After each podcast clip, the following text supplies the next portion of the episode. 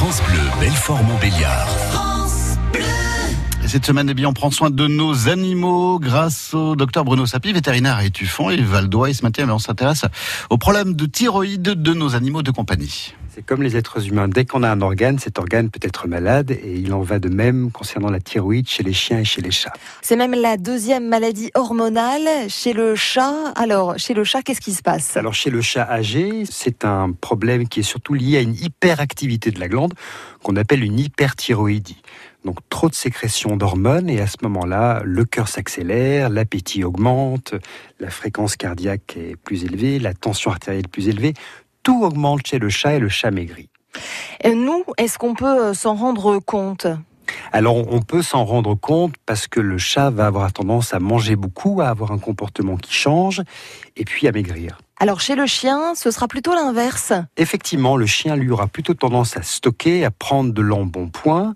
Il y a un marquage un petit peu plus important chez le chien au niveau de la peau. Bien souvent au niveau des flancs, il y a une dépilation qui apparaît progressivement. Et le chien est plus lent, une température un petit peu plus faible. Tout se ralentit chez le chien.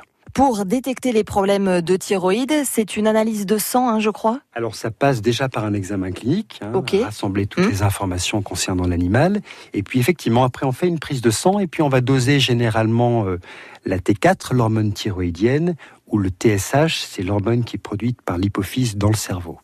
Et puis ensuite, il y a euh, des traitements, comme chez les êtres humains? Effectivement, donc les traitements peuvent être par exemple chez le chat alimentaire parce qu'on va donner une alimentation particulière avec un dosage en iode particulier. Si l'alimentation n'arrive pas à cadrer cela, à ce moment-là, on donne effectivement des médicaments qui vont ralentir la fonction de la thyroïde. Et chez le chien, de manière parallèle, ce va être des suppléments en hormones thyroïdiennes qui vont compléter la fonction de la glande.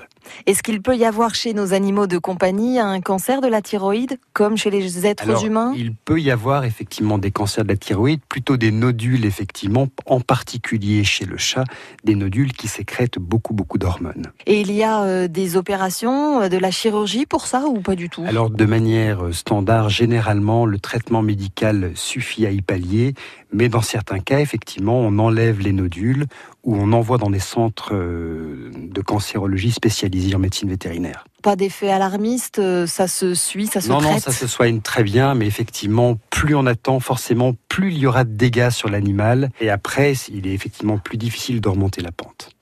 Merci beaucoup euh, pour tous les conseils. Et on le rappelle, un suivi régulier chez le vétérinaire permet de, de détecter et de faire de la prévention pour nos chats et nos chiens. Docteur Bruno Sapi, vétérinaire à Étuffon et Valdois. À demain. À demain, Alexandra. Voilà, le docteur Bruno Sapi, vétérinaire à Étuffon et Valdo Micro d'Alexandra Men. Et, de bien, et demain, nous demanderons à notre spécialiste s'il faut couper les griffes des chiens, des chats et des lapins. Et ça retrouvé sur France Bleu Belfort-Montbéliard.